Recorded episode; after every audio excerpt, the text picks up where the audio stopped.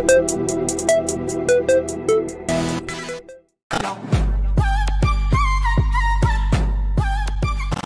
um ponto muito importante, é uma conversa bem transparente que nós temos que ter com o nosso paciente. É, quando a gente fala de emagrecimento, de déficit calórico, o paciente ele tem que ter esse conhecimento que, primeiro falando de déficit calórico, depois falando sobre hipertrofia. No déficit calórico, né, se ele não faz o uso de nenhum esteroide, se ele é, se ele é treinado, né, ele já treina há bastante tempo, uma vez que a gente prescreve um déficit calórico, esse paciente ele vai perder gordura, mas ele também vai perder massa muscular. É fisiologia. Ele está, o corpo dele está passando por um processo catabólico, por um processo de desconstrução. E isso também vai gerar catabolismo muscular, ou seja, a perda de uma parte da massa muscular. Quando a gente fala de hipertrofia, é a mesma coisa. O corpo está passando de uma forma geral por um processo de construção. Né? Então, os hormônios que vão sinalizar para a construção de massa muscular também vão sinalizar para a construção de gordura. E muitas vezes na cabeça do paciente isso não acontece ou não deveria acontecer. Talvez em um mundo ideal realmente isso não deveria acontecer. Mas é comum o paciente chegar no consultório acreditando que ele consegue só ganhar massa muscular, ou até mesmo que ele consegue ganhar massa muscular e perder gordura ao mesmo tempo. O que é possível em alguns casos, como indivíduos destreinados ou usuários de esteroides, mas para a grande maioria não é o que acontece. Então, se o objetivo definido é hipertrofia, né, ele vai sim ganhar um pouco de gordura durante esse processo. Então, você tem que trabalhar com esse paciente em ciclos. Né. Primeiro, você trabalha com um protocolo para hipertrofia, tomando cuidado para esse paciente durante esse período ganhar o mínimo possível de gordura e depois, futuramente, trabalhar com um protocolo para definição corporal, para emagrecimento, para ele queimar gordura, tomando os cuidados para preservar o máximo de massa muscular possível, inclusive a massa muscular que ele desenvolveu enquanto estava em um protocolo para hipertrofia, certo? Mas ter essa conversa com o paciente é fundamental. Olha, primeiro nós vamos começar com um protocolo para hipertrofia. Durante esse protocolo, você vai ganhar também um pouco de gordura e lá na frente nós vamos trabalhar com o processo de emagrecimento. Vamos focar na queima dessa gordura, preservando o máximo possível da massa muscular que você construiu nesse intervalo de tempo, certo? Mas é muito comum o paciente chegar na, na consulta sem esse conhecimento. Inclusive, outra coisa que acontece muito é o paciente não entender muito bem como que funciona algumas, alguns processos fisiológicos que acontecem junto com o superávit calórico. Por exemplo, se a gente tem uma maior ingestão de carboidratos, o que é extremamente importante para a hipertrofia, carboidrato é sinônimo de melhora de intensidade no treino, então para o seu paciente treinar com intensidade e gerar as adaptações metabólicas relacionadas à hipertrofia, ele precisa comer carboidratos de forma adequada. Uma vez que você prescreve os carboidratos, temporariamente ele vai ter uma maior retenção hídrica. Né? Os carboidratos leva a uma maior liberação de insulina, que leva a uma maior retenção de sódio, consequentemente, uma maior retenção hídrica. Então, durante aquele período onde ele está treinando com mais intensidade, comendo mais carboidratos, né, fisiologicamente, ele vai estar mais retido. E essa é uma realidade. Tudo bem?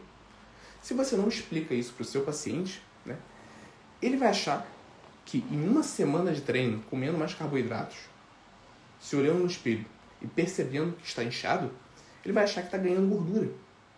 Né? Inclusive, essa retenção hídrica é, promove uma pequena alteração na balança. Então ele vai subir na balança e ele pode achar que está ganhando gordura. Então é importante nós associarmos, né? associarmos nós explicarmos para o nosso paciente o impacto daquela dieta que ele está fazendo. Olha só, fulano, você vai seguir essa dieta para hipertrofia, você vai precisar comer mais carboidratos para treinar melhor, é para conseguir gerar essas adaptações metabólicas de hipertrofia no seu corpo. Mas uma consequência disso é que temporariamente você vai reter mais líquido. Então, quando você se olhar no espelho, é possível que você se sinta mais inchado. É quando você subir na balança, é possível que ocorra uma pequena elevação nesse peso, certo? E pensando nesse superávit calórico no longo prazo, é possível e provável né, que, além do ganho de massa muscular, você vai ganhar também gordura. E essa gordura nós vamos trabalhar futuramente com o processo de emagrecimento, pensando em definição corporal. Então, associar isso, tintim por tintim, com o seu paciente é fundamental para até mesmo aumentar a adesão. É como eu falei, se ele não entende isso, é capaz de ele abandonar a dieta no primeiro mês. Porque comendo um pouco mais de carboidrato, aumentando um pouco a retenção hídrica, é possível que ele acredite, acredite que está ganhando 2, 3 quilos de gordura em uma semana. E para quem tem problema com a balança, realmente isso vai comprometer a adesão. Certo? Fez sentido a resposta?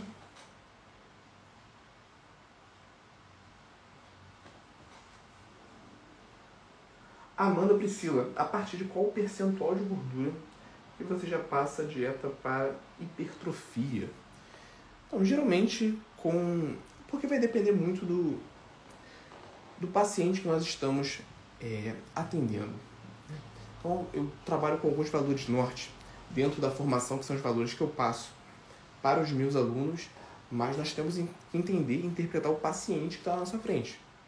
Se é uma paciente com obesidade grau 1, grau 2, né, trabalhar como meta de definição corporal um percentual de gordura de 16%, no caso das mulheres, por exemplo, é algo completamente fora da realidade. Então, quando a gente fala sobre esses valores, é, é muito delicado. Nós temos que saber interpretar o paciente que está na nossa frente, até porque são realidades completamente diferentes. Né? Mas, trabalhando ali com, especificamente com o público de estética, né? é interessante você alcançar uma definição corporal nos homens, por exemplo, com um percentual de gordura inferior a 10% antes de começar um protocolo para hipertrofia. Então, por exemplo, você trabalha emagrecimento, definição corporal com o seu paciente, né? até ele alcançar 10, 9, 8% de gordura corporal, e depois você pode trabalhar com hipertrofia até ele desenvolver massa muscular, alcançando um percentual de gordura máximo ali de 15, 16%, até mesmo um pouquinho menos, né? em torno dos 14% que eu gosto de trabalhar. Mas, como eu falei, é uma realidade é, específica, para um público específico. É, para aquele outro paciente que você está atendendo com obesidade, sedentário, né, que tem um percentual de gordura de 30%, são valores completamente fora da realidade, tá? E pensando em, em mulheres, você pode trabalhar antes de começar protocolos para hipertrofia com um percentual de 16, 18% de gordura corporal. E aí, gostou desse corte? Aqui é o Igor e eu quero te convidar para assistir às aulas completas e gratuitas toda quarta-feira, 19 horas, ao vivo no YouTube. Para participar, é só você se inscrever no link que está na descrição desse episódio do podcast e nos vemos lá quarta-feira, 19 horas, ao vivo no YouTube.